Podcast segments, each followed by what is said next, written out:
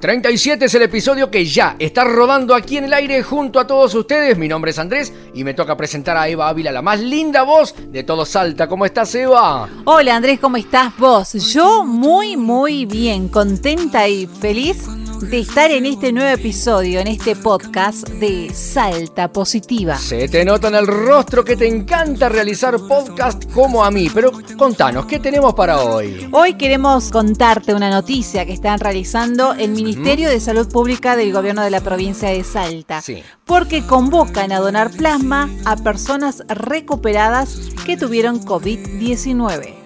Este componente sanguíneo contiene anticuerpos que pueden mejorar el pronóstico de pacientes críticos. Así que si te interesa estar en la donativa, podés contactarte llamando al teléfono 421-5020, recordá el prefijo 0387 si no sos de Salta, o también enviando un mensaje de WhatsApp al 3875-534-214 durante las 24 horas.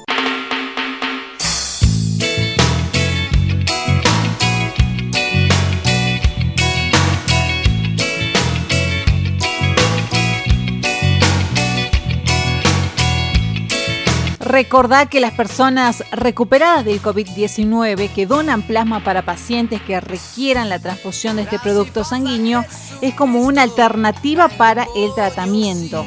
Por eso es súper, súper importante que puedas acercarte hasta el Centro Regional de Hemoterapia para ver, para ver y ser evaluados como posibles donantes. Para ello vamos a escuchar la voz de una gran profesional, Karina Britos. Ella es agente de promoción de la donación de sangre. Ante la situación actual y la información errónea que circula en redes sociales respecto a la donación de plasma de convalecientes, desde el Centro Regional de Hemoterapia consideramos oportuno informar a la comunidad. Deberán comunicarse con el Centro Regional de Hemoterapia dos grupos de personas. Grupo 1, aquellos que cuenten con resultado positivo para PCR 14 días después de haber sido dados de altas.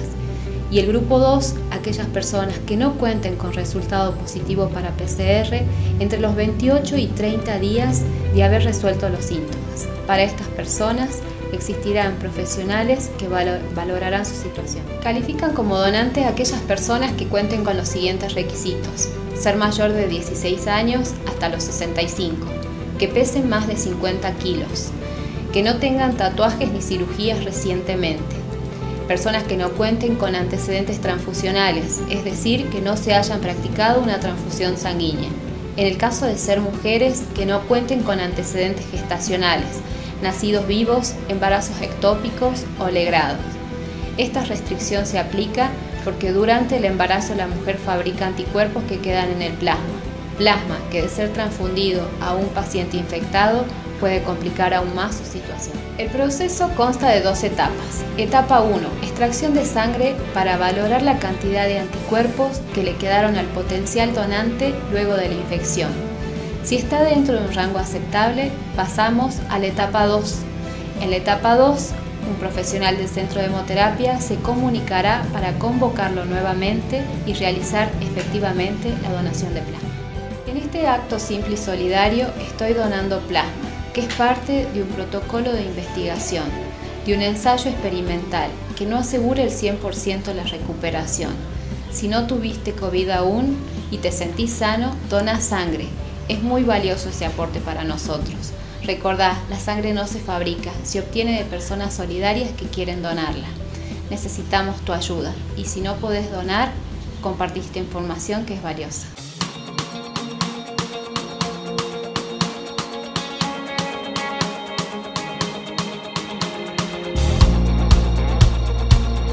Tal como nos contaba Karina hace un ratito en la nota, los estudios científicos indican que la mayoría de las personas recuperadas desarrollan anticuerpos que, al ser transfundidos a un enfermo, neutralizarían los efectos del coronavirus y así evitarían la progresión de los síntomas. El 7 de julio, el Centro Regional de Hemoterapia concretó la primera extracción de plasma a una donante voluntaria salteña recuperada de COVID-19. Hasta fines de agosto se había contactado al menos a 150 posibles donantes para la evaluación médica que determina si la persona está apta para donar. El 70% de estos casos solicitó la entrevista en forma espontánea.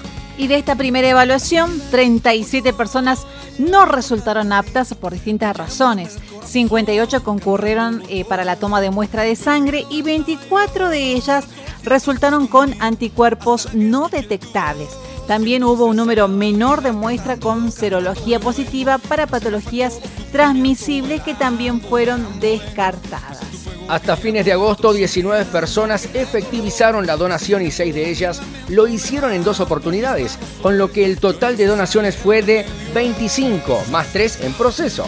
Debido a que cada donante se le extrae dos o tres unidades de acuerdo con su peso corporal, la cantidad de unidades de plasmas obtenidas alcanzó a 68. Los datos que estamos compartiendo es la información proporcionada por el Centro Regional de Hemoterapia y también por el Ministerio de Salud del Gobierno de la provincia de Salta. Recordá que hay mucha gente que todavía necesita de un trasplante de plasma y si ya superaste la transición del COVID, sos una persona altamente positiva para donación de plasma, no sin antes realizar las evaluaciones correspondientes, pero tu donación puede ayudar a muchísima gente.